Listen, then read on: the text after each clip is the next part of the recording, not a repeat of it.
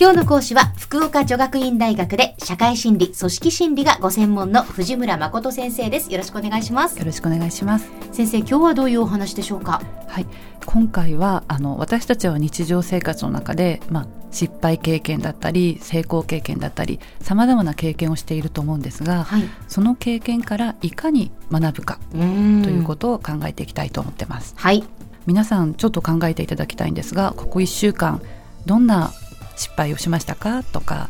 どんな成功しましたか？とお伺いすると多くの人は実は失敗経験の方はよく覚えているんですよね。あそうかもしれません。もう失敗したことはもうあげればきりがないほど 小さいことから 大きなたくさんあります。そうなんですね。はい、でこれはあの人間の面白い傾向でネガティビティバイアスといって、うん、人はネガティブなことほどよく覚えてるっていうのはよくあるパターンなんですね。はい、なぜかといえばやはり同じ経験同じ失敗を繰り返したくないのでそのことを強く覚える、まあ、これちょっとした本能的な反応だと言われていて、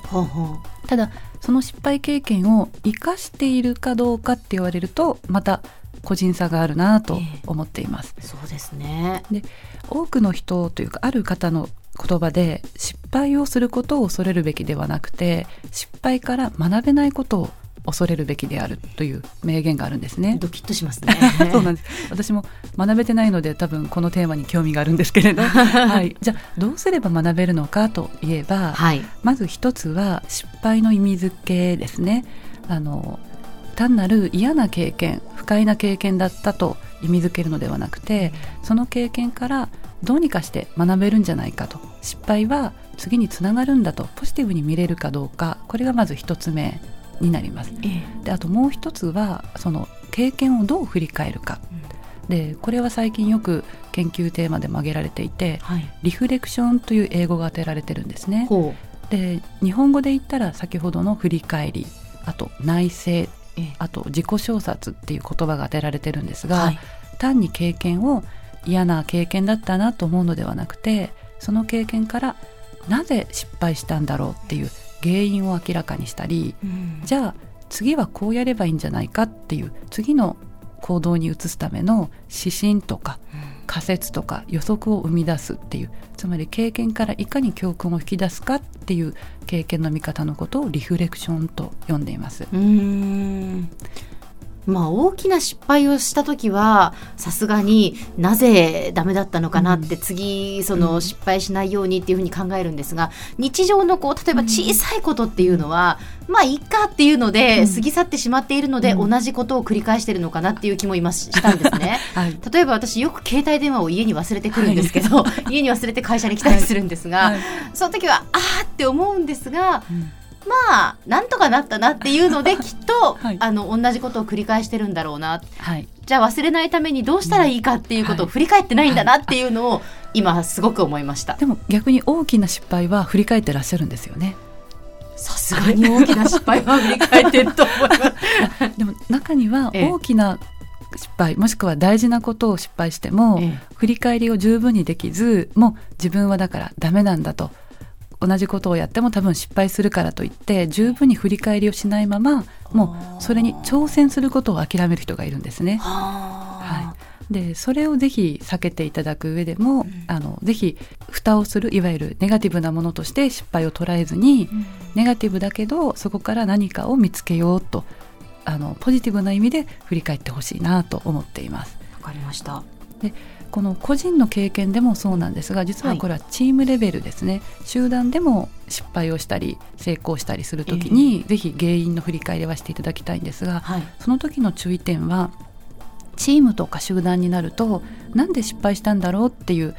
原因分析が一歩間違うとあの責任追及になってしまうんですね。つまり誰が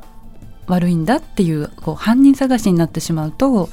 あの原因があったとしてもみんなそれを隠しちゃおうとしてしまうので、うん、つまりチームの次の行動に生かせなくなってしまうので、うん、ぜひあの集団の中で原因分析をするときには原因を探すということと責任を追及することは別なんだよっていうことをしっかりと踏まえておいた方がいいですね。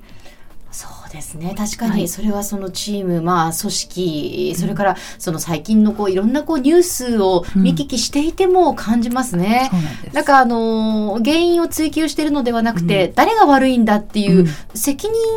をね、押し付けているようなこうニュースもあったりしますよね。そうなんです。なので特に上に立つ方とかは、えー、もう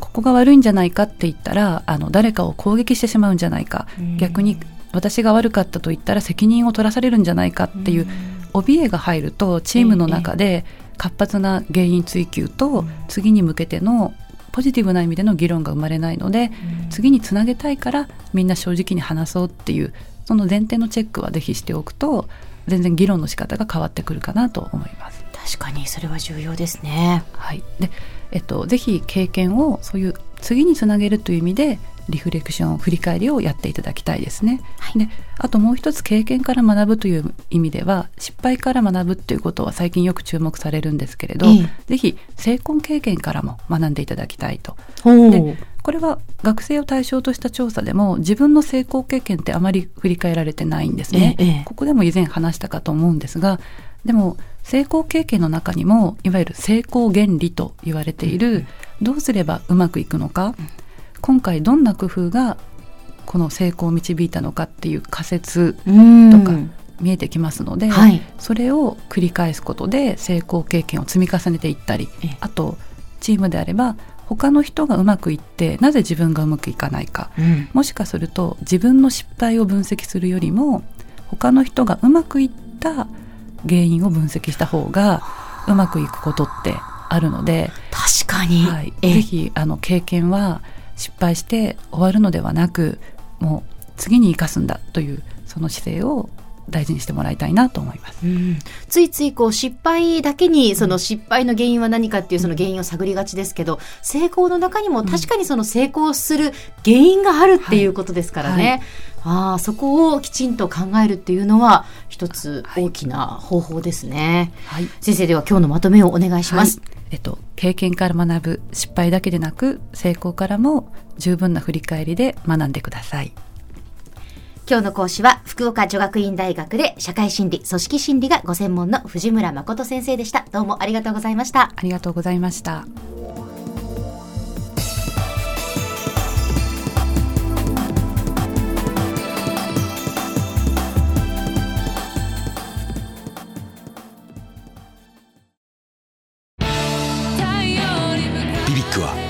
州で生まれ